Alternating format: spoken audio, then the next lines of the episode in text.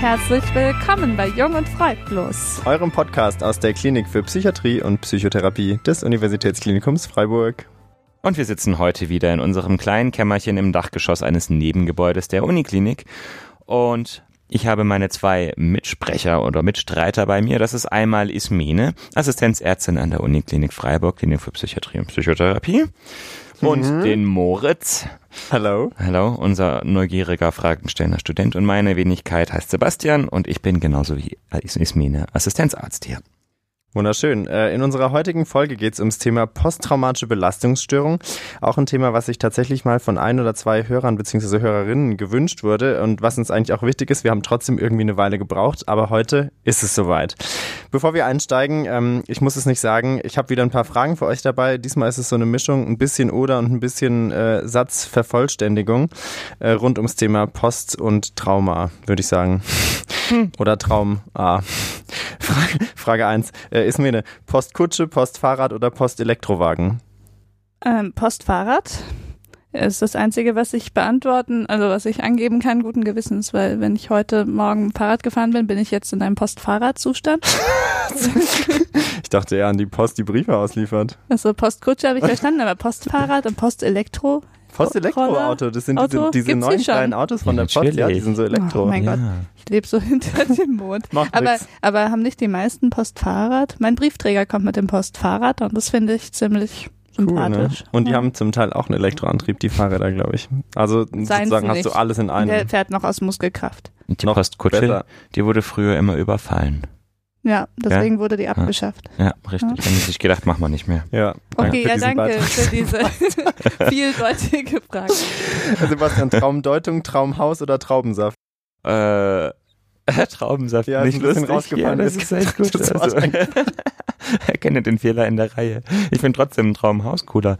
Schon, Ich ne? glaube, das wäre so ein Baumhaus oder sowas. Echt? Ja, Nicht aber, so eine aber lichtdurchflutete Riesenvilla? mm.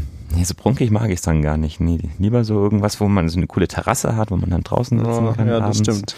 in der Baumkrone. Ja, sehr Fährt halt gut. ein Eichhörnchen vorbei. Doch, doch. Okay. Ein rotes Eichhörnchen. Ja. Ismene hat mich schon mal in meinen Träumen verfolgt. Oh, einiges. Ähm, vor allem das Thema, ähm, das Thema Schuld.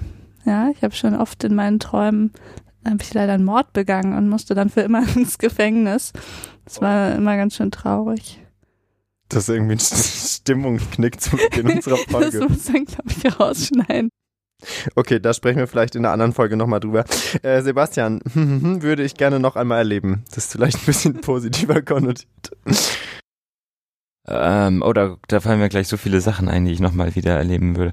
Hm. Spontan und aktuell. Ja, also ich war mal in diesem Freizeitvergnügungspark nördlich von Freiburg und der hat so eine ganz schnelle Beschleunigung. Da setzt man sich so rein und man kennt das, man hat immer gehört, der startet ganz schnell und so. Und dann sitzt man da drin und dann startet das Ding und es startet teufelsschnell. Und diese Überraschung, dass es wirklich so schnell startet, die kann man leider nur einmal über erleben. Die würde ich gerne nochmal haben, diese Überraschung. Ja. Das, oh, schöne, diffizile Antwort tatsächlich. Wunderbar. Gut, letzte Runde. Ähm, Ismene, mein letztes traumhaftes Outfit war. Uh, mein letztes traumhaftes Outfit, das könnt ihr wahrscheinlich besser sagen als ich, oder? Alle sagen, das ist so, wie du heute angezogen bist. Also zumindest das letzte. 100 Prozent du. Ja, mhm. Okay, danke. Ähm, mir fällt auch keins ein. Ähm, nee, kann ich kein spezifisches herausgreifen. So toll sind meine Outfits dann leider doch nicht. Hast du ein Lieblingskleidungsstück? Ähm, nee, auch nicht. Es ändert sich immer schnell. Ich habe momentan ein paar Lieblingsschuhe, aber die drücken mir immer furchtbar am rechten Fuß. Deswegen muss ich immer spätestens nach der Mittagskonferenz ausziehen. Und da ich dachte, das fällt langsam auf, habe ich aufgehört, sie anzuziehen, leider. Genau, ist ausgefallen, weil du dann Socken anhattest, die nicht dazu gepasst haben zu den neuen Schuhen. Zum Beispiel das, das wurde Ja. teilweise sogar fotografiert. Oder wenn Genau. ich dann so weiße, ähm, weiße dreckige Birkenstock-Krankenhausschuhe anhatte, die bei uns aber sicher nicht erlaubt sind in der Form. Ja, und da weil ich immer Ersatzschuhe in meinem Rucksack mit zur Klinik bringen wollte. Ich glaube, ich habe jetzt meine Redezeit überschritten. Okay, letzte Frage, Sebastian. Kurze Hosen und Sakko sind für mich. Äh, sehr australisch. Also ich find's ja, also unpraktisch, ehrlich gesagt. also Unpraktisch, echt. unpraktisch, ja natürlich. Also ich finde, das ist so ein Sakko, da staut sich die Hitze drunter und da das Sakko natürlich auch viel weiter oben ist als so eine kurze Hose und Wärme steigt ja auf, da sammelt die sich unter dem Sakko. Deswegen würde ich eher das Sakko entfernen als eine lange Hose. Ah. Weißt Ach so, du? du meinst so, so, so also rein physikalisch Hose gedacht. Und T-Shirt statt Kurzhose und Sakko. Richtig, richtig, richtig. Ah, so bin ich Mhm. noch nicht reingegangen. Gut, äh, heute haben wir uns vielleicht auf ein bisschen andere Art und Weise wieder ein Stück besser kennengelernt. Aber Das wir war sind eine nicht Freude. fertig. Wir sind nicht fertig, Wir sind nicht fertig. Du brauchst nicht schneller Schade, ich sprechen dachte, jetzt. langsam komme ich Mhm. wieder dumm rum. Doch, Ja, du ich, genau, ich wollte schneller gewöhnen. sprechen. Ja, ich gewöhne mich dran.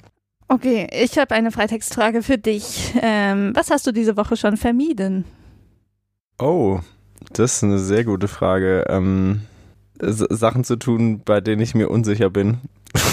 In meinem klinischen Praxisalltag. Beispiel? Beispiel, zum Beispiel Nähen.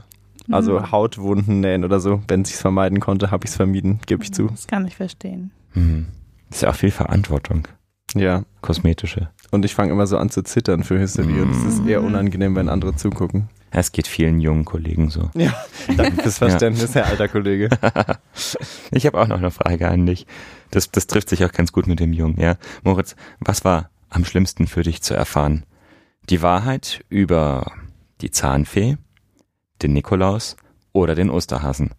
Die Zahnfee. Ja, Ja, ich glaube schon, ja. Weil ich habe auch echt sehr eifrig diese Zähne in der Dose gesammelt und irgendwie war Ja. das so ein Mythos und Aha. das hat mich so ein bisschen frustriert, muss ich zugeben.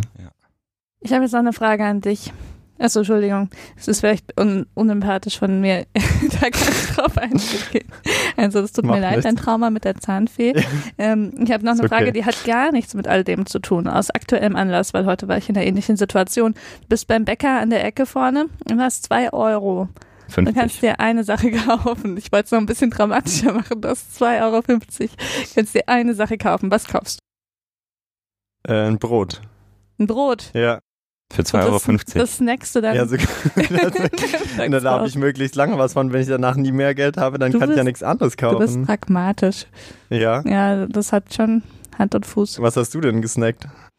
Ähm, ich bin die ganze Sache umgangen, indem ich gar keine Entscheidung getroffen habe. Aber ich habe überlegt, einen Kaffee würde ich, glaube ich, holen. Oder Hm. eine Butterbreze. Ja. Kaffee hätte ich, äh, das wäre halt so die, die Lustecke gewesen, aber Brot die pragmatische Ecke. Mhm. Ich hatte Ismina extra Geld geliehen, weil sie kein Geld heute dabei hatte. Ich habe ihr 2,50 Euro geliehen und wie scheint, ist sie vom Bäcker ohne irgendwas zurückgekommen. Ich bin dann, Das spricht ja auch schon Bände. bin dann mit der Mitarbeiterkarte in die Kantine Gut. gegangen. Na gut, Okay, okay. so, also jetzt, Jetzt äh, müssen wir Zeit. anfangen. Heute haben wir, glaube ich, echt alle Rahmen gesprengt. Ja, Das Mhm. ist Simon, unser Statistiker, wieder nicht zufrieden mit den abschaltenden Hörerzahlen bei unseren Statistiken haben ergeben, Ja, dass genau. 15 Prozent der Hörer die Oder-Fragen überspringen. Wir waren schockiert, aber wir konnten nicht davon ablassen. Mal gucken, Also ob wir das wir jetzt- auf 20 Prozent steigern können diese Woche. Okay, Ah. äh, unser Thema heute ist die posttraumatische Belastungsstörung. Ähm, wir haben die schon mal angeschnitten in unserer Folge zum Thema Anpassungsstörung. Deswegen wäre meine Frage zum Einstieg, wie ist denn die posttraumatische Belastungsstörung definiert? Und vielleicht können wir die auch nochmal kurz abgrenzen zur Mhm. Anpassungsstörung, die wir damals besprochen haben. Sehr gerne. Also die posttraumatische Belastungsstörung ist eine mögliche Folgereaktion auf, ähm, auf eine traumatische Situation, ein traumatisches Ereignis oder auch mehrere traumatische Ereignisse, Mhm. die man erlebt hat oder die man auch miterlebt hat, die vielleicht eine andere Person betroffen haben.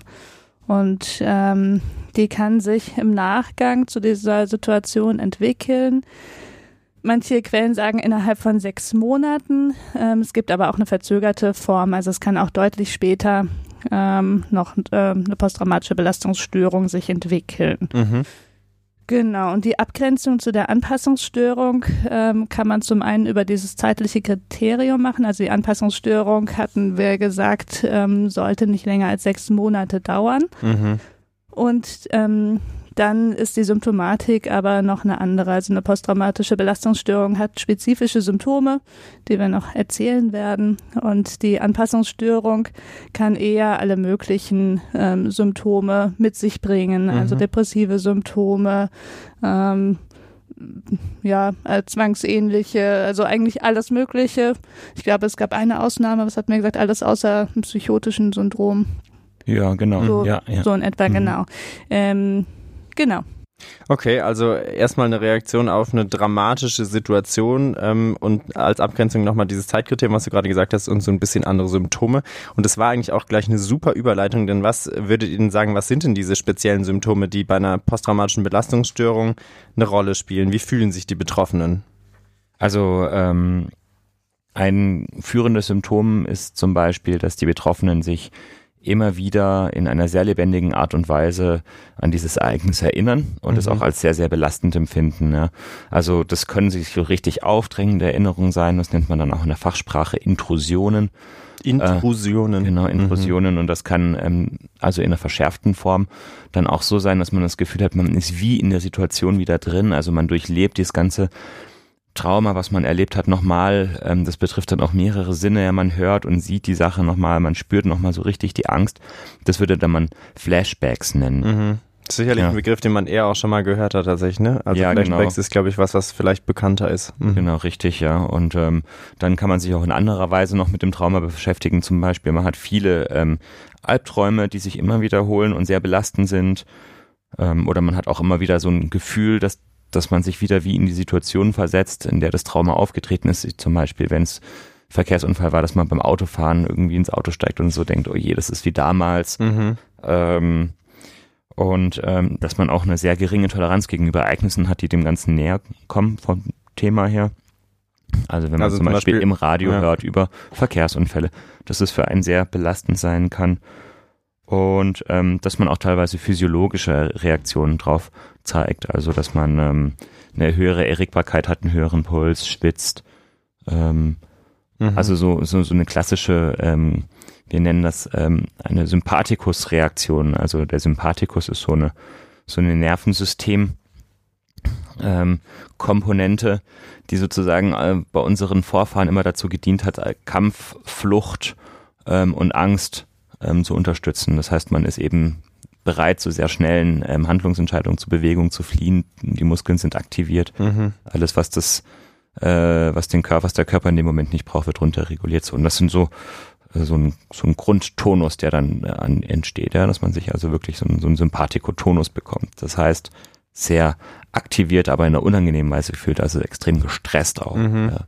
Ich wollte gerade sagen, mhm. es ist alles so ein Komplex, der irgendwie sich so anhört, als wäre mhm. es mit starkem Stress äh, für die Betroffenen verbunden. Mhm. mhm. Genau. Und eine Frage hätte ich jetzt noch zu den Symptomen, die du gerade genannt hast. Ist es denn so, dass die sozusagen dauerhaft anhalten bei den, bei den Betroffenen oder ist es eher so anfallsweise in Anführungszeichen? Also der Verlauf kann äh, fluktuieren. Also äh, es kann Phasen geben, wo die Symptome stärker und schwächer ausgeprägt mhm. sind.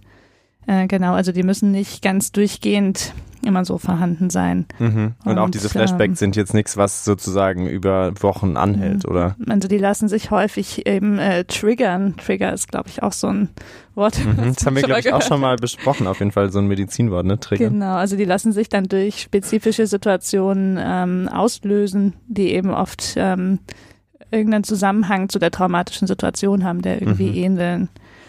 Und ähm, zu diesen äh, Stresssymptomen, die Sebastian jetzt genannt mhm. hat, können noch ähm, allgemeinere Symptome dazukommen, mhm. ähm, die dann so in Richtung von einer emotionalen Taubheit gehen, also dass man sich eher zurückzieht, Interessen verliert oder innerlich teilnahmslos wird. Mhm. Ähm, das sind so Symptome, die sich dann sicherlich nicht so auf den ersten Blick als PTBS-Symptome entlarven lassen. Und ähm, um diesen äh, Stress aus dem Weg zu gehen ähm, oder den irgendwie unter Kontrolle zu bringen, ähm, entwickelt sich dann meistens noch ein Vermeidungsverhalten, wo dann eben diese Reize, die diese Symptome auslösen, ähm, vermieden werden. Also mhm. wo überhaupt Situationen, die auch der traumatischen Situation ähneln oder die einen in Risiko bringen könnten, so eine Situation wieder zu erleben, ähm, auch vermieden werden. Mhm. Also was, wenn man bei dem Beispiel von Sebastian von vorhin bleibt, dann würde man sozusagen keine Nachrichten mehr über Verkehrsfunk oder so hören, damit man nichts über Verkehrsunfälle hört zum Beispiel. Mhm. Oder man würde im konsequenteren Falle zum Beispiel komplettes Autofahren ja. vermeiden. Ja? ja? Oder nicht mehr Autobahn fahren, wo es beispielsweise passiert ist. Oder mhm. nicht mehr an die Strecke fahren, in der es passiert ist. Ja, das wären so klassische Vermeidungen. Okay. Ja. Mhm. Also insgesamt alles Symptome, die eher mit einem ja negativ empfinden und mit Stress assoziiert sind oder eben mit so einer Art Rückzug, wie du es jetzt gerade am Schluss noch geschildert hast, Ismene. Vielleicht kommen wir jetzt noch mal so ein bisschen spezifischer zu den Auslösern. Welche Situationen können denn so eine posttraumatische Belastungsstörung auslösen? Also diese Traumasituationen ähm, sind so definiert, dass das Ereignisse sein müssen, die bei fast jedem Menschen ähm, eine eine schwere Reaktion hervorrufen Mhm. würden. Ähm, das heißt, ähm, die müssen einen gewissen Schweregrad erfüllen und ähm, können aber ganz verschiedene Situationen sein. Also können zum einen Situationen sein, die menschengemacht sind, also Gewalttaten, also gewalttätige Überfälle, Vergewaltigungen, Geiselnahmen, Amokläufe Mhm. oder es können ähm, Situationen sein, die nicht absichtlich von Menschen herbeigeführt sind. Also entweder sowas wie Naturkatastrophen, die gar nicht von Menschen herbeigeführt sind, zumindest nicht direkt, ähm, oder Verkehrsunfälle, die aber nicht beabsichtigt sind. Mhm. Ähm, genau, um nur ein paar Beispiele zu nennen. Aber das ist, Ähm, glaube ich, ein wichtiger Punkt. ne? Also das sind tatsächlich Situationen, die sozusagen von einer, ich sag mal in Anführungszeichen, allgemeinen Dramatik sind. Wir hatten es, glaube ich, damals bei den Anpassungsstörungen ähm, auch diskutiert, dass es ja häufig auch Situationen sind, die sehr individuell sind, die vielleicht für Einzelne wirklich sehr belastend sind, aber vielleicht nicht für die große Menge. Und das ist hier tatsächlich ja dann anders, wenn ich das richtig verstehe. genau, ja. Mhm. Genau. Man kann da so ein bisschen zwei Achsen abbilden, an der man auch so sagen kann, okay, wie wahrscheinlich ist es jetzt anhand dieser Ereignisse, zum Beispiel eine posttraumatische Belastungsstörung zu entwickeln. Eben das, was Mhm. Ismene gerade schon genannt hat, jetzt sagen wir mal so Kategorie Naturkatastrophen oder Großereignisse, die jetzt nicht intentional ausgelöst sind und viele Menschen betreffen, haben tatsächlich ein geringeres Risiko für posttraumatische Belastungsstörungen als menschengemachte Gewalt oder eben Mhm. das Individuum betreffende ähm, Gewalt, ja. Und dann gibt's noch eine zweite Achse, das nennt man auch Trauma 1 oder Trauma 2 Störung. Trauma 1 Störung ist zum Beispiel, dass das Trauma so ein punktuelles Ereignis war, ähm, zum Beispiel ein Überfall durch jemanden ähm, oder, oder der Zeuge von einem Unfall geworden Mhm. ist ähm, oder ähnliches, ja. Und dann das Trauma 2 wäre eben, dass es wiederkehrende ähm, oder andauernde ähm, traumatische Ereignisse sind. Also da kann man sich zum Beispiel vorstellen, ähm, wiederkehrenden sexuellen Missbrauch ähm, oder zum Beispiel Kriegsgefangenschaft. Mhm. Ähm, das wären so Beispiele für so eine Trauma-2-Störung. Und man kann sich schon so ein bisschen vorstellen, dass auch diese Trauma-2-Störung mit einer wesentlich höheren ähm, Rate Mhm. an posttraumatischen Belastungsstörungen einhergehen. Einfach weil das, das Ereignis noch intensiv wird, wird dadurch, dass es über einen längeren Zeitraum einwirkt. Und ähm, es gehört auch eben so generell so ein bisschen dazu, dass vor allem so diese, diese komplette Erschütterung in, in, in, in das, das, das Naturvertrauen, was man so ein bisschen hat, ähm, einfach auch dazugehört. Und je stärker diese Erschütterung ist, desto mehr kann es eben auch so eine PTBS bedingen. Mhm. Sage ich vielleicht auch nochmal ganz kurz dazu, PTBS, posttraumatische Belastungsstörung, ja, wenn wir jetzt die Genau. Abkürzung häufiger benutzen, weil über dieses Wort stolpert man irgendwann im Verlauf so posttraumatische Belastungsstörung. Es ist, Mhm. geht nicht so super leicht von der Mhm. Lippe, deswegen dann PTBS. Für alle, die vielleicht noch weiter lesen, kann man noch dazu sagen, dass äh, die englische Abkürzung dann PTSD ist. Das fand ich früher manchmal ein bisschen irritierend. Stimmt, also weil das das dann viele, Stress Disorder heißt. zu viele ähnlich klingende Buchstaben, Genau. Ja. umgeistern. Also ist dasselbe. Das stimmt. Ähm, okay, ich glaube, es war ganz wichtig, was ihr gesagt habt zu den Situationen und ich glaube, das kann man sich jetzt ganz gut vorstellen. Mm, Jetzt vielleicht einfach nochmal zur Erklärung, muss denn diese Situation, die ihr jetzt gerade beide geschildert habt, muss die selber erlebt werden? Also man kann auch eine posttraumatische Belastungsstörung entwickeln, wenn man ähm, wenn man eine traumatisierende Situation bei einer anderen Person erlebt, äh, beobachtet. Entschuldigung, kann ja nicht mehr sprechen.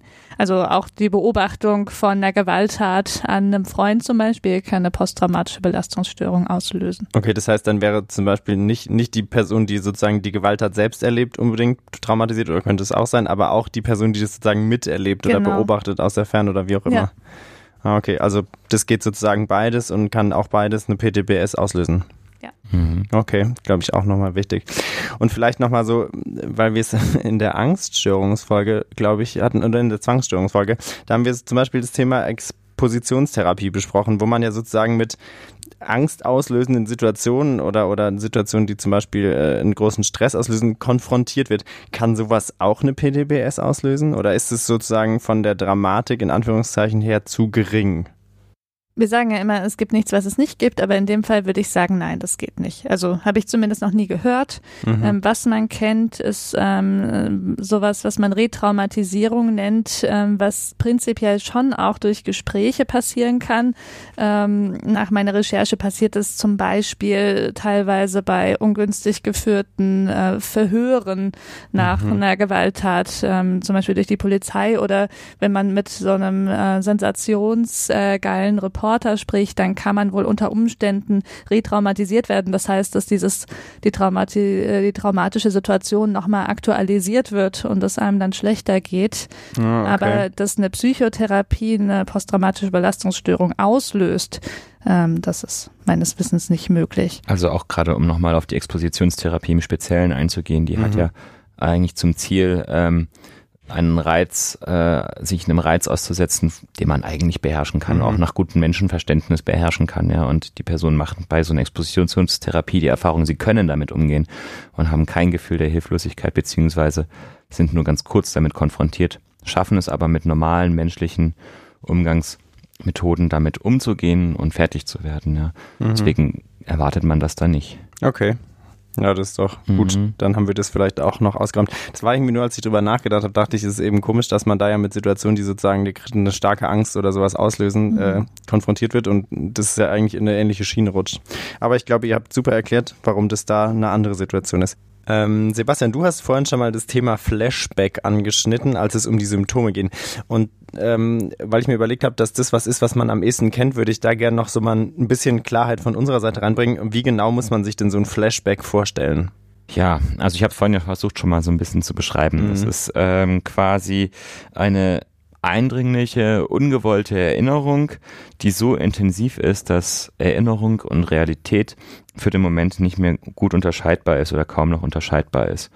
Und ähm, das kann man dann einfach wirklich so aus dem Nichts kann das kommen in irgendeiner Situation, ja, dass man dann wie in dem dramatischen Ereignis wieder drin ist. Mhm. Und, und wie gesagt, das kann also also so äh, bei der bei der bei der gröberen Exploration einem fast vorkommen wie so Halluzinationenkomplexe. Ja, das sind keine Halluzinationen. Wir nennen das Pseudo-Halluzinationen, ja, weil es den Menschen so real vorkommt, aber es ist nicht wirklich eine Halluzination. Aber das heißt, das Ereignis besitzt eine besitzt eine so eine Wucht ähm, in der Erinnerung, ja, dass, dass das auf einmal so auf einen ungefiltert wieder hereinströmt. Ja, das ähm, mhm.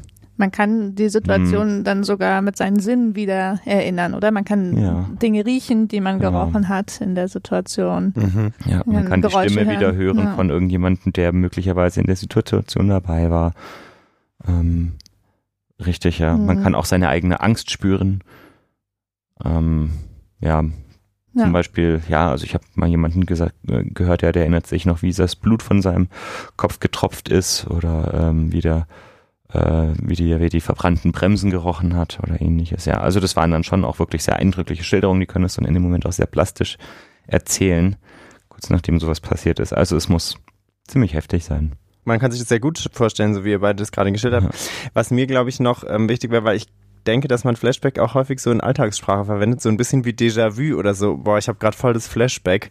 Ähm, kann man das abgrenzen? Also ist, ist das Flashback, was ihr jetzt aus, aus psychiatrischer Sicht sozusagen seht, ist das was Spezifisches für eine PTBS und ähm, das schneidet sich ja nicht direkt mit dem, was man so im Alltag sagt. Ach, ich habe gerade voll das Flashback, mhm. wenn man an was erinnert ist, oder? Also Wobei ein Flashback tatsächlich nicht spezifisch ist für die posttraumatische Belastungsstörung. Mhm. Also man kann auch wirklich ein Flashback ohne psychische Erkrankung haben irgendwie. So, ähm, kann auch positiv sein ja, wahrscheinlich, genau, oder? Ja, genau, so hm. Kindheitserinnerungen irgendwie und dann riechst du wieder die Weihnachtsplätzchen. Also ähm, das kann es schon geben. Mhm. Ja. Okay. Aber ob jetzt immer, wenn man im Alltag sagt, man hat ein Flashback, wirklich das gemeint ist oder ob man nicht einfach nur eine normale Erinnerung meint, das vermag ich nicht zu sagen. Aber wo wir gerade schon dabei sind, ich fand es ganz interessant, ähm, mir mal klar zu machen, dass ja eigentlich dieses Hauptsymptom der posttraumatischen Belastungsstörung ja eine Gedächtnisstörung ist. Also es ist ja eine Paramnesie. Also es ist ja irgendwie eine zu starke ähm, Erinnerung. Mhm. Ähm, das ist irgendwie lustig, finde ich. Also, weil man das nicht so mit posttraumatischen Belastungsstörungen in Verbindung bringen würde, dass da wirklich das äh, Gedächtnis auf eine Art und Weise ähm, beeinflusst ist oder beeinträchtigt ist. Ja, das stimmt. ja, man denkt mhm. irgendwie anders darüber, ne? Mhm. Mhm. Ja, das stimmt. So genug gefachsimpelt. Ein kleiner, ein kleiner ähm, äh, Fachsidekick von Ismene. Ähm, ich glaube, dass wir uns ganz gut jetzt vorstellen können, unter welchen Situationen eine PTBS entstehen kann und wie sie sich dann sozusagen anfühlt für Betroffene. Jetzt ähm, wäre eine weitere wichtige Frage, kommen denn PTBS häufig vor? Also die, die Frage kann man vielleicht in zwei Richtungen verstehen. Also einmal generell und auch jetzt na, nach so einem schweren Trauma, kriegt da jeder eine PTBS oder nicht?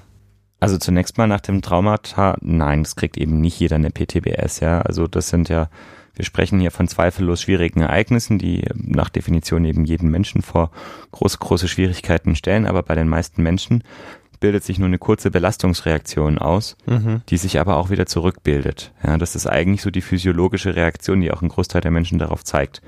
Das heißt, der Mensch ist durchaus in der Lage, solche Ereignisse zu erleben und auch zu verarbeiten. Mhm. Jetzt haben wir vorhin ja kurz drüber gesprochen, dass es unterschiedliche Ereignisse gibt, ja. Ähm, zum Beispiel ist es gerade bei sexuellem Missbrauch sehr, sehr häufig so, dass sich eine PTBS ausbildet, ja, wohingegen jetzt zum Beispiel Verkehrsunfälle eher selten PTBS auslösen, was auch mhm.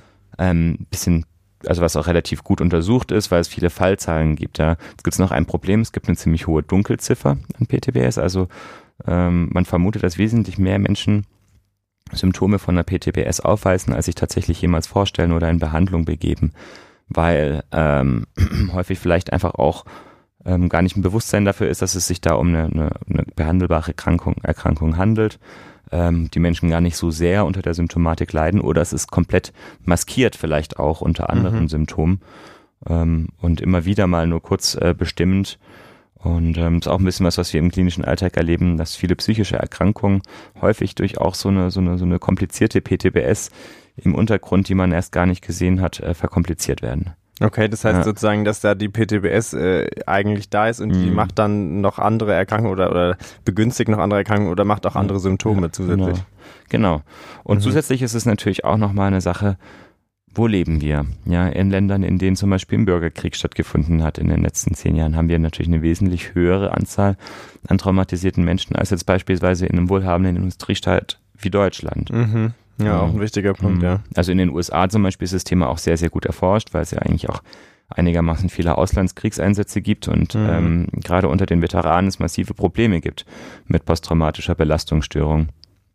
In Deutschland hatte das zum Beispiel noch in der Nachkriegszeit ähm, eine, eine größere Rolle gespielt. Da gab es ja die, die sogenannten Schüttler oder Zappler. Mhm. Ja, das, das, das, also dieser Händetremor ähm, war so ein sehr häufiges Symptom von der PTBS unter ähm, alten Kriegssoldaten oder Leuten, die Krieg erlebt haben. Mhm. Ja. ja. das kann man sich gut vorstellen, dass solche, mhm. solche wirklich großen und die, die so Ereignisse wie einen Krieg betreffen, ja auch mhm. wahnsinnig viele Leute auf einmal, mhm. dass das, genau. das begünstigt. Ja. Also in den USA wurde zum Beispiel davon ausgegangen, dass bis, bis zu 80 Prozent, 8 Prozent der Bevölkerung schon mal Symptome von der PTBS gezeigt haben.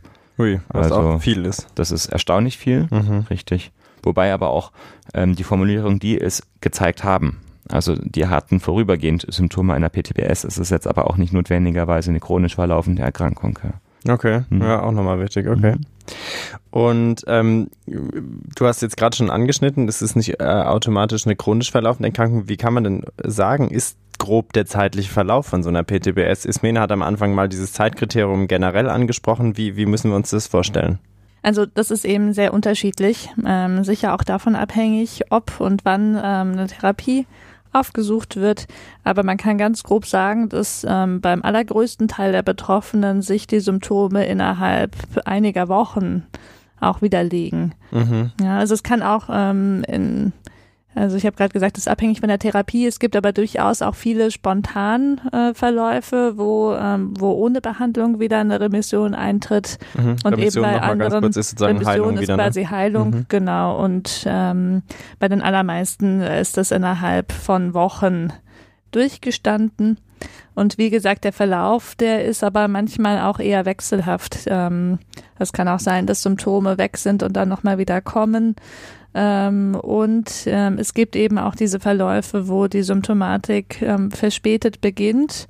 Und es gibt eben auch die Verläufe, die Sebastian angedeutet hat, wo äh, die posttraumatische Belastungsstörung über eine lange Zeit äh, vorhanden ist, vielleicht aber auch gar nicht von der Person als solche erkannt wird, äh, so von der mhm. betroffenen Person, und wo dann eben auch zusätzliche Probleme entstehen können. Okay, also gerade dann auch im ja. Hinblick auf andere psychische Erkrankungen. Ja, genau. Also insofern kann man sagen, es gibt viele unkomplizierte Verläufe und es gibt aber eben auch ähm, diese komplizierteren Verläufe. Das hast du jetzt aber schön resümiert am Schluss. Ja, ja um auch, mal äh, ganz vage Macht ja auch Sinn einfach, ähm, genau. Mhm. Aber das heißt auf jeden Fall, es, es muss keine chronische Erkrankung mhm. sein. Es gibt häufig äh, spontan zurückgehende äh, Verläufe sozusagen. Ja. Und in, in manchen Fällen kann es aber eben sich auch lange ziehen. Genau. Okay, na, das ist doch mal äh, ein Wort. Und man kann vielleicht noch ergänzend hinterher schieben, ähm, wenn die Traumatisierung in der Kindheit ähm, stattgefunden hat, mhm. ähm, dann ähm, ist wohl die Wahrscheinlichkeit, dass der Verlauf etwas komplizierter wird, größer. Wenn die Traumatisierung im Erwachsenenalter stattfindet, dann ist sie eben, ähm, ist die PTBS leichter therapierbar. Das hast du gut hinterhergeschoben. Und gleich auch eine gute Überleitung. Und zwar, du hast jetzt gerade zweimal angesprochen, Thema Therapie. Was würdet ihr denn sagen, wann muss man denn so eine PTBS eigentlich behandeln oder wann sollte man die behandeln? Ja, es ist eigentlich wie immer, wenn man darunter leidet, ja. Ist einfach so schön, dass so häufig wieder. Ja, ich glaube aber trotzdem, das ist nach wie vor irgendwie, vielleicht kann man es auch gar nicht oft genug wiederholen, weil das ist ja letztendlich das, was das auch ausmacht. Ja, so eine, das ist ja so ein viel diskutierter Punkt, wann ist es Krankheit und wann nicht. Und das ist ja schon ein entscheidender Punkt. Ja, richtig. Entschuldigung, jetzt habe ich dich unterbrochen. Also es gehört ja so ein bisschen zur, zu der, zu den Diagnosekriterien dazu, dass man eben auch Einschränkungen hat durch die PTBS.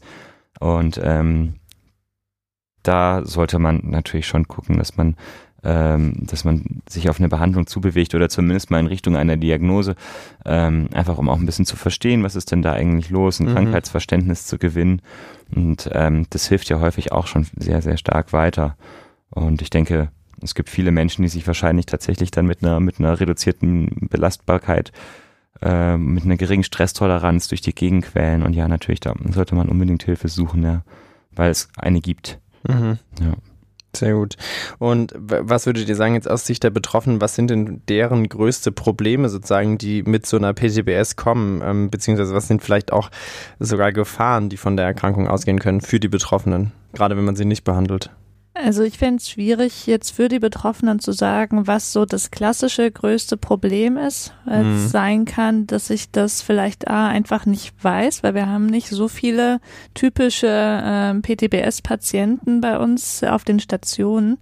Und auf der anderen Seite glaube ich aber auch, dass es wirklich sehr unterschiedlich ist bei den Betroffenen, weil die äh, posttraumatische Belastungsstörung wieder so eine Diagnose ist, ähm, bei der es so unterschiedliche Symptomkombinationen äh, und Konstellationen und Problemkonstellationen geben kann, mhm. wenn man sich schon überlegt, wie unterschiedlich auch die äh, die Traumatisierungen sein können, die dazu ja, führen. Stimmt. Also lässt sich kaum über einen Kamm scheren. Mhm. Das heißt, jetzt muss ich irgendwie ähm, raushauen, was ich selber persönlich das größte Problem halten würde. Und ähm, ich denke mal, im Alltag ist wahrscheinlich tatsächlich das Vermeiden so das, was einen am meisten einschränkt oder einem die meisten Freiheiten nimmt.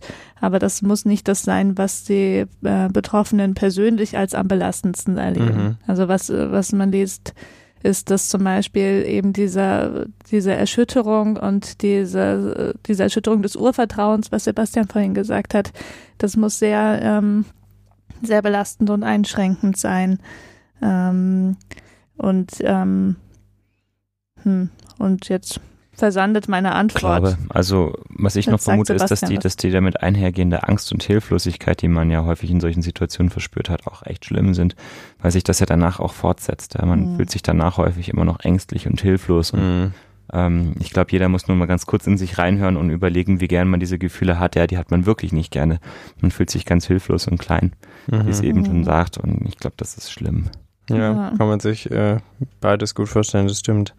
Und ähm, vorhin habt ihr es auch schon angesprochen, dass so eine PTBS zum Beispiel andere ähm, psychische Erkrankungen imitieren kann, in Anführungszeichen, oder denen ein bisschen so zugrunde liegen kann. Deswegen würde ich gerne nochmal konkret fragen, ähm, gibt es denn andere psychische Erkrankungen, die gehäuft auftreten bei so einer PTBS oder durch eine PTBS? Ja, also ähm, PTBS begünstigt das Auftreten von anderen psychischen Erkrankungen auf jeden Fall. Also klassisch eben Depressionen, Angsterkrankungen, ähm, alles, was irgendwo mit einem erhöhten Stress einhergeht. Ja, mhm. und Stress ist nun mal ein Risikofaktor für einen großer, großen Teil der ähm, der psychischen Erkrankung und Stress ist nun mal eins der Hauptsymptome der PTBS. Ja, also das ist auf jeden Fall gibt es einen ganz klaren Zusammenhang und auch umgekehrt. Ähm, es ist so, dass man mit einer erhöhten ähm, Empfindsamkeit gegenüber psychischen Störungen auch eine erhöhte Wahrscheinlichkeit hat, eine PTBS auf ein traumatisches Ereignis zu entwickeln. Mhm. Also ah, interessant. Also genau. von zwei Seiten kann sich's bedingen sozusagen. Genau, es kann sich mhm. von zwei Seiten bedingen und und äh, ja eben es gibt es halt ja auch, dass es wirklich ähm, mehrere Sachen sind und dann auch kompliziert ist. Ja, das ist eben auch in dem Bereich wirklich möglich. Mhm. mhm. Ja. Und wo Stress ist, da ist auch die Sucht nicht weit. Also mhm. dann gibt's ähm, gehäuften Missbrauch von zum Beispiel Alkohol oder anderen beruhigenden Substanzen. Ähm, was auch häufig ähm, eine Komorbidität sein kann, ist eine Persönlichkeitsstörung. Also vor allem auch, wenn die Traumatisierung schon sehr früh war, ähm, mhm. kann zu Persönlichkeitsstörungen kommen und ähm, auch Somatisierungsstörungen und Schmerzstörungen, also dann ja mit körperlichen Symptomen einhergehen, sind wohl gehäuft bei der PTBS. Zum Beispiel auch, wenn man ein Trauma hatte, bei dem man körperlich versehrt wurde, ähm, gibt es, wenn man eine posttraumatische Belastungsstörung hat, ähm, gehäuft solche komplexen Schmerzsyndrome. Das heißt, wenn dann Schmerzen, die einfach sich auch ab einem bestimmten Punkt nicht mehr durch Untersuchungen ähm, mhm. erklären lassen, auftreten. Ähm, da gibt es eine gewisse Verbindung. Okay, mhm. aber so wie sich anhört, tatsächlich ähm, gar nicht mal so selten, dass dann PTBS mit anderen psychischen Erkrankungen zusammen irgendwie mhm. läuft, ja. egal mal jetzt von welcher Seite betrachtet. Und, Und auch wenn ich einhaken darf, nicht gern. nur psychischen Erkrankungen, sondern eben auch körperlichen Folgeerkrankungen, auch diese, diese erhöhte Stresslevel bedingt, ähm, auch zum Beispiel ähm, gehäuft das Auftreten von einem metabolischen Syndrom, also Bluthochdruck, ja, als unmittelbare Folge des Stress, dann aber auch ähm, ähm, Adipositas, also Übergewicht, mhm. ja, ähm, vielleicht durch Verhalten bedingt, aber auch vielleicht hormonell bedingt. Ähm, Diabetes kann sich auf der Grundlage noch entwickeln. Ja, und dann kriegt man auch noch eine, eine Herzkranzproblematik ähm, oder überhaupt Gefäßproblematik.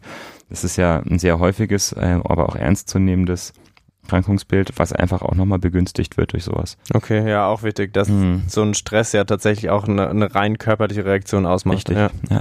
Okay, so jetzt haben wir nochmal viel über die Folgen und das Zusammenspiel von PTBS und anderen Erkrankungen gesprochen. Jetzt ist vielleicht tatsächlich ein wichtiger nächster Schritt die Therapie. Wie sehen denn Therapiemöglichkeiten aus? Also, da gibt es verschiedene Formen. Die Frage ist, ähm, sprechen wir jetzt von der ähm, Psychotherapie bei einer schon entwickelten posttraumatischen Belastungsstörung? Oder möchtest du noch auf was anderes hinaus? äh, ja, vielleicht können wir das äh, vorher erklären.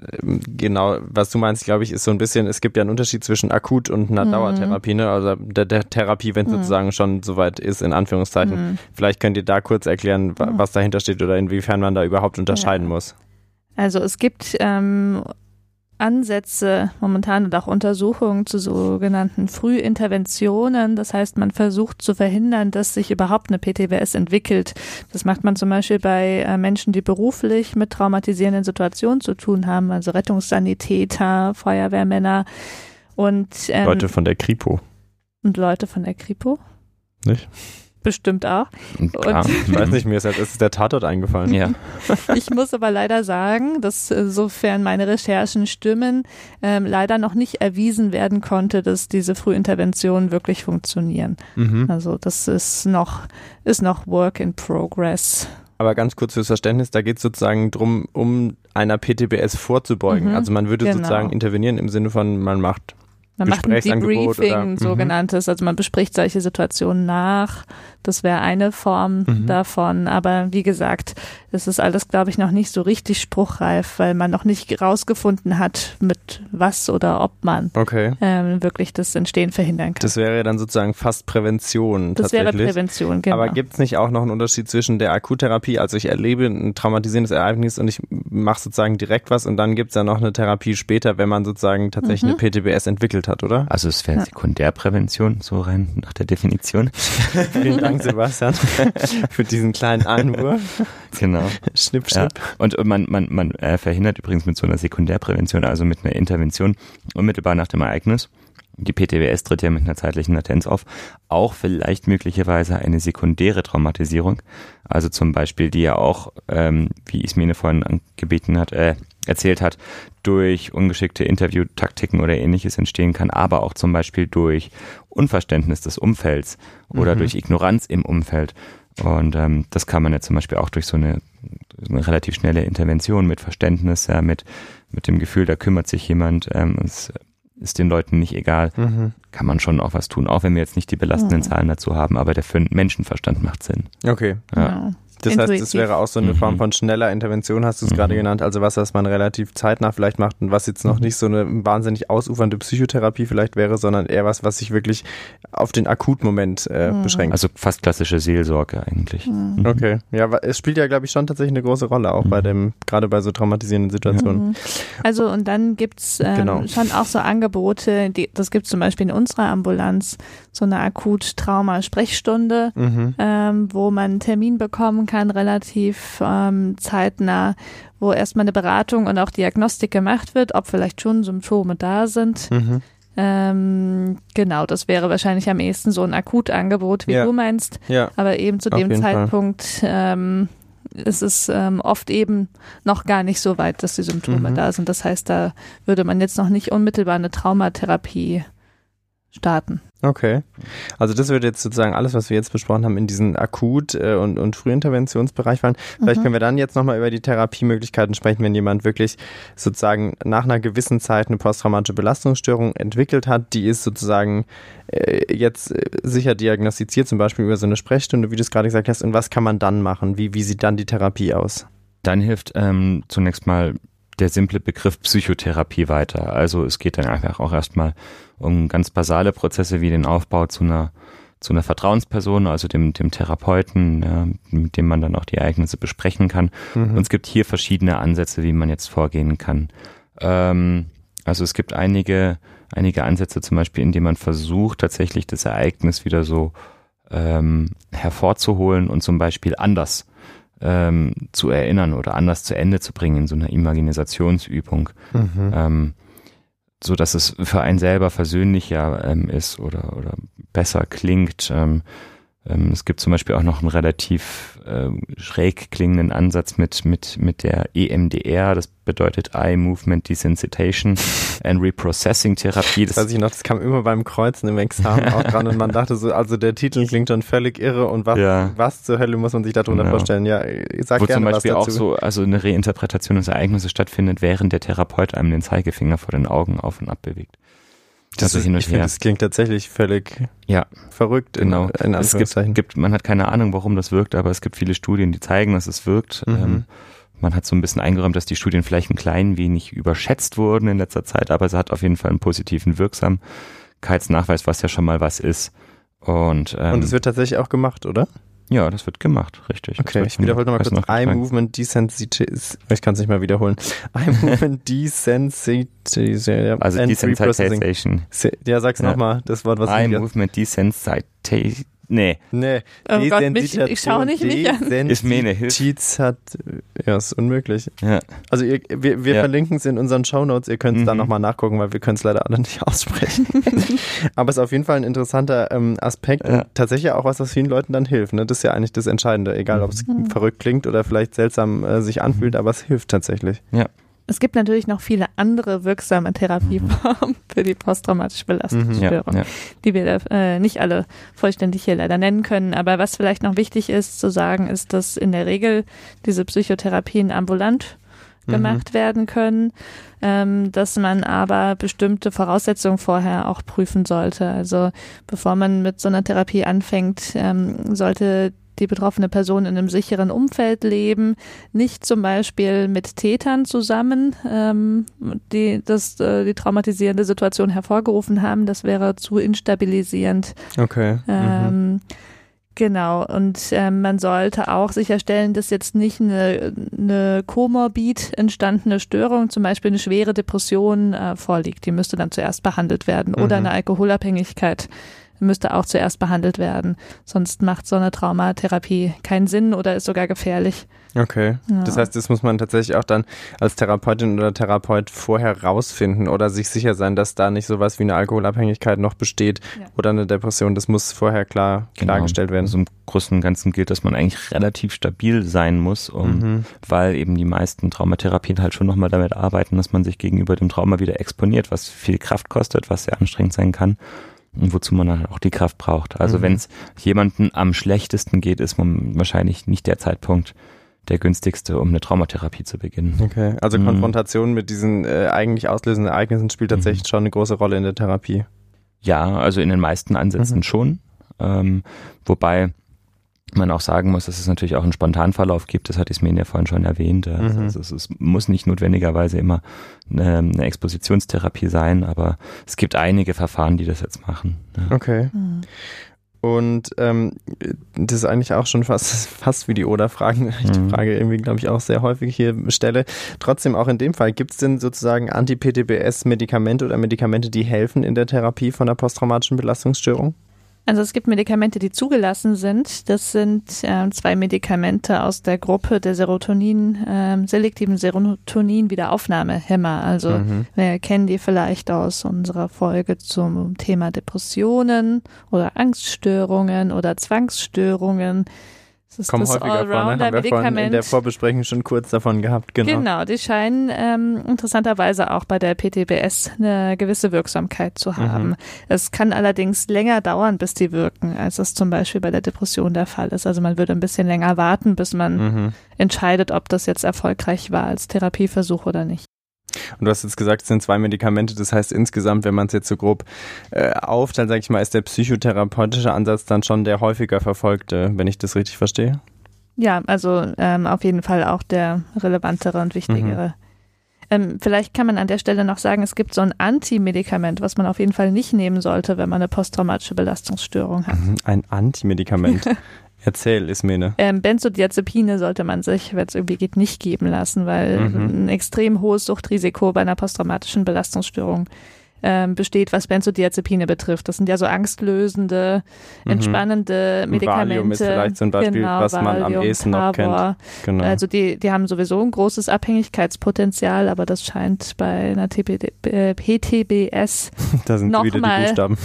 genau, Buchstabenpurzeln, Mhm. ähm, noch mal schlimmer zu sein. Genau. Okay, auch ein also wichtiger Punkt, ja. Mhm. Also keine, keine Benzodiazepine mit einer PTPS. Okay, gut. Wenn wir jetzt diese Therapie betrachten, wie ihr sie gerade so schön geschildert habt, wie sind denn da die Erfolgschancen? Ihr habt gesagt, so eine PTPS kann auch eigentlich ganz spontan wieder vorbeigehen. Wie ist es denn, wenn man eine Therapie macht? Wie sind da die Aussichten? Die Aussichten sind gut, dass man eine Reduktion der Symptome erreicht. Also das Mhm. heißt, dass es einem mit der PTBS besser geht. Dass die PTBS vollständig verschwindet, ist eher selten der Fall. Ah, auch ein Ja. wichtiger Punkt. Mhm. Mhm. Genau. Wir haben jetzt so viel von Remission gesprochen. Ja. Das ist ja ein Widerspruch, oder? Vielleicht ist damit aber auch gemeint, ich glaube, eine Remission heißt immer, dass die Symptome zu 80 Prozent oder mehr weg sind. Ich will mich nicht auf die genaue Zahl festnageln lassen. Ich meine, was natürlich klar ist, ist, dass man nach so einer einschneidenden Erfahrung sich nicht unbedingt so fühlt wie vor der einschneidenden Erfahrung. Mhm. Mhm. Also, dass die Mhm. einen, dass man die nicht vergisst oder dass einen auch die Erinnerung daran Die kann man nicht, nicht wegtherapieren loslassen. sozusagen. Ja. Ja. Mhm. Genau, ich denke Das auch, ist natürlich, ähm, das ist natürlich ein großer Unterschied Mhm. vielleicht zu anderen psychischen Erkrankungen. ich denke auch, man muss beachten, dass die Aussage jetzt natürlich vor allem äh, für die Wirksamkeit von den Psychotherapien gilt. Und ähm, dass eben so eine, so, eine, so eine Psychotherapie selten damit endet, dass man irgendwie so komplett geheilt daraus spaziert. Mhm. sondern dass man gut gebessert daraus spaziert und den Rest muss die Zeit machen. Und ich denke, bei vielen schweren Traumata wird irgendwie schon irgendwo was übrig bleiben, womit man aber einen Umgang finden wird im Mhm. Leben. Das ist eigentlich ein, ein Mhm. entscheidender Punkt. Das ist, passt auch ganz gut zu dem, was du vorhin gesagt hast, Sebastian, weil letztendlich ist das, was, was so eine, eine posttraumatische Belastungsstörung Therapie bedürftig macht, sozusagen ja der Leidensdruck. Und wenn man den nehmen oder verbessern kann, dann Mhm. ist es ja sozusagen schon echt eins der entscheidendsten Ziele mit Sicherheit. Und dann heißt es vielleicht nicht, dass man zu 100 Prozent geheilt ist. Heilung ist ja eh so ein Wort, was wir hier auch schon mehrfach diskutiert haben. Mhm. Aber das, was für den Alltag relevant ist, ist ja letztendlich, dass man damit gut umgehen kann. Und das Mhm. kann man tatsächlich doch erreichen, wenn ich das jetzt richtig rausgehört habe. ja, Genau. darum Mhm. geht's, genau. Supi. Das sind doch trotzdem irgendwie dann auch positive Aussichten. Ähm, jetzt kommen wir so gegen Ende der Sache, weil ich glaube, Therapie passt soweit, oder? Seid ihr auch äh, einverstanden? Ja. Gut, dann kommen wir gegen Ende nochmal so ein bisschen so zum Alltag oder zu den Menschen da draußen, die vielleicht auch gerade zuhören. Ähm, Wenn es jetzt äh, bei Angehörigen, Familie, Freunden ähm, zu einer Situation kam, die in die Situation passen, von denen wir heute gesprochen haben, worauf sollte man denn so als Umfeld achten? Ähm, wann sollte man als Umfeld darauf achten, äh, ob es zu Anzeichen von einer PTBS kommt? Was würdet ihr sagen? Also ganz klar, wenn man da irgendwo so ein jemanden hat, der natürlich so ein schweres Ereignis hinter sich hat, dann mhm. ähm, ist es super, wenn man Unterstützung anbietet, wenn man zeigt, dass man da ist und ähm, der Person die Möglichkeit gibt, sich auszusprechen ähm, und einfach ein guter Freund, ein guter Familienangehörige er ist, ähm, wie auch immer. Also, dass man sich so verhält, wie es eben Menschen, die einem wohlwollend gegenüber eingestellt sind, tun weil man, wie zum Beispiel vorhin schon gesagt, auch so ein bisschen diese sekundäre ähm, Traumatisierung verhindern kann, indem man verständnisvoll reagiert und ähm, der Person nicht ihre, ihre subjektive Betroffenheit sozusagen wegnehmen will. Ja. Mhm. Also zum Beispiel das Runterspielen von einem Ereignis, ach komm, war doch nicht so schlimm.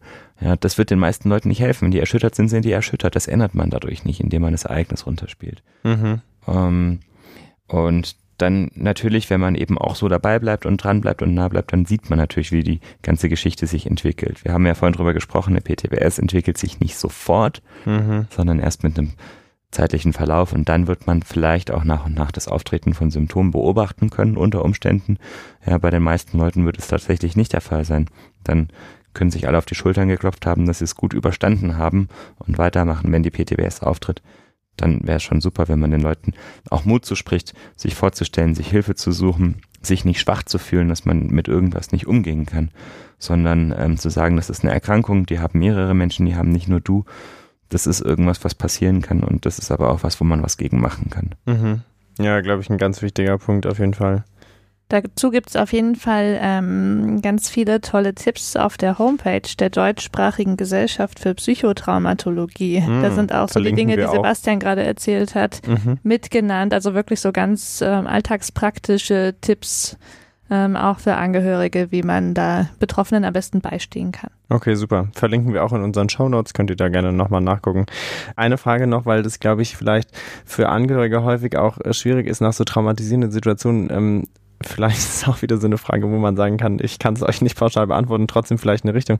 Ähm, würdet ihr sagen, sollte man Leute mal oder auch immer wieder auf diese Situation ansprechen im Sinne von, wie hast du denn das erlebt oder was macht es mit dir oder sollte man eher warten, bis es sozusagen die Leute auf einen zukommen?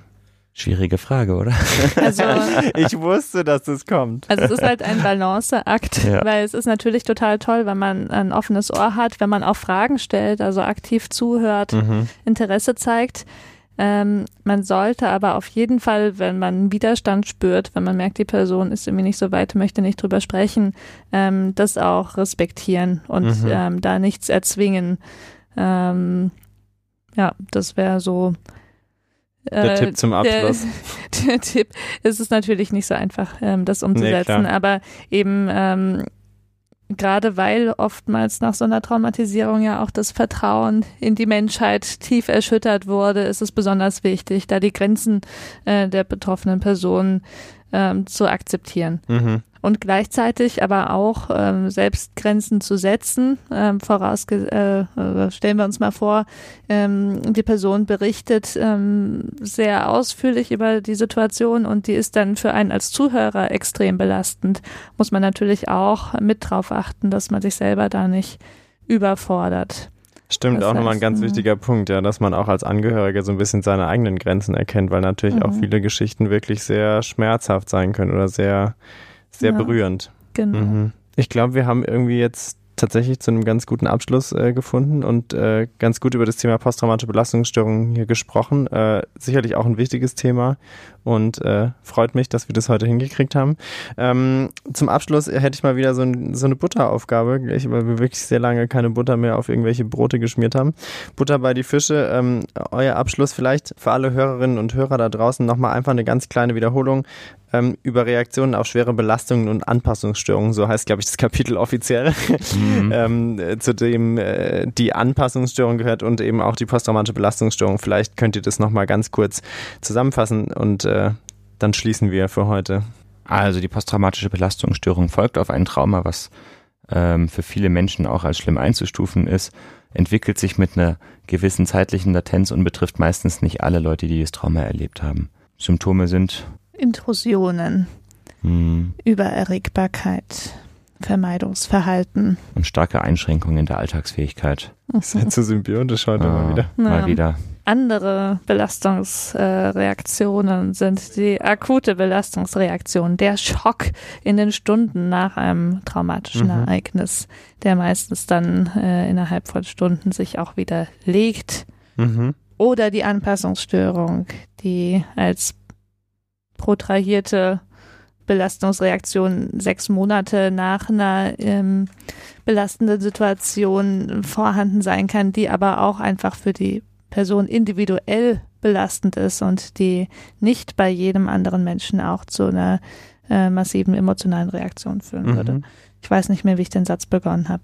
Es ist schon spät. schlüssig, ist Wir mir müssen nicht jetzt aufgefallen, aufhören. das nicht. Das ist schlüssig. Wir hören jetzt ein auf. Es war so schlüssig, dass es mir gar nicht aufgefallen ist. Aha. Gut. Mir auch. Ja. Dann haben wir alles nochmal wiederholt, oder? Ich, ich finde ein Mhm. bisschen. äh, Ja, wir können, wir können vielleicht noch ein Wort dazu sagen, ja, dass posttraumatische Belastungsstörungen behandelt werden sollten, weil sie psychische und körperliche Folgeerkrankungen haben können und es eine Mhm. gute Therapie gibt, die aus einer Psychotherapie und gegebenenfalls einer Pharmakotherapie besteht. Genau, es gibt Hoffnung. Sehr gut. Geht zum Arzt. Wenn ihr auch findet, dass wir äh, ganz gut über posttraumatische Belastungsstörungen gesprochen haben, lasst uns doch eine Bewertung da. Ich werde immer ausgelacht, wenn ich das sage. Ja, Andere ja. Du, du Podcasts klingst sagen immer das wie auch. so, eine, wie so eine Werbungsfrau, wenn du das sagst. ja, vielleicht bin ich so Bist du eine eine Werbungsfrau, Werbungsfrau, wenn ich das sage. Das nächste Mal mache ich eine Oder-Frage zu Werbung. Na gut, also ähm, schön, dass ihr wieder zugehört habt. Ähm, ja, vielen Dank euch beiden fürs Zusammenfassen. Ich glaube, ihr kriegt beide Butter und Fisch aufs Brot heute Abend. Vielen Ähm, Dank. Es wird jetzt auch wirklich Zeit fürs Abendessen. Und äh, dann hören wir uns wieder in zwei Wochen. Danke, dass ihr dabei wart und äh, bis zum nächsten Mal. Tschüss, ihr Bis bald. Ciao.